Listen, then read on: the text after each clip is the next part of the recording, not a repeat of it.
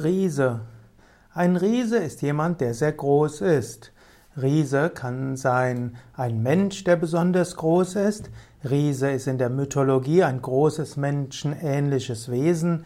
In vielen Fabeln und Sagen finden wir den Riesen. Riese ist das Gegenteil von Zwerg. Riese spielt auch eine Rolle in der Astrologie. Auch dort ist ein Riese ein großer Stern.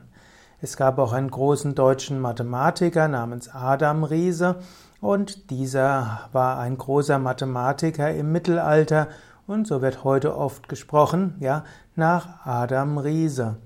Das Wort äh, Riese gibt es schon seit dem Mittelalter. Im Althochdeutschen ist es R-I-S-I, Risi, und daraus wurde seit dem 9. Jahrhundert Riese. Es gibt verschiedene ähnliche Gestalten wie Riese, es gibt die Giganten, die Titanen, den Hühnen und den Goliath. Das Gegenteil von Riese ist Zwerg oder Gnom oder Winzling oder auch Wicht. Riese gehört also zu den Fabelwesen, den äh, letztlich Sagen gestalten.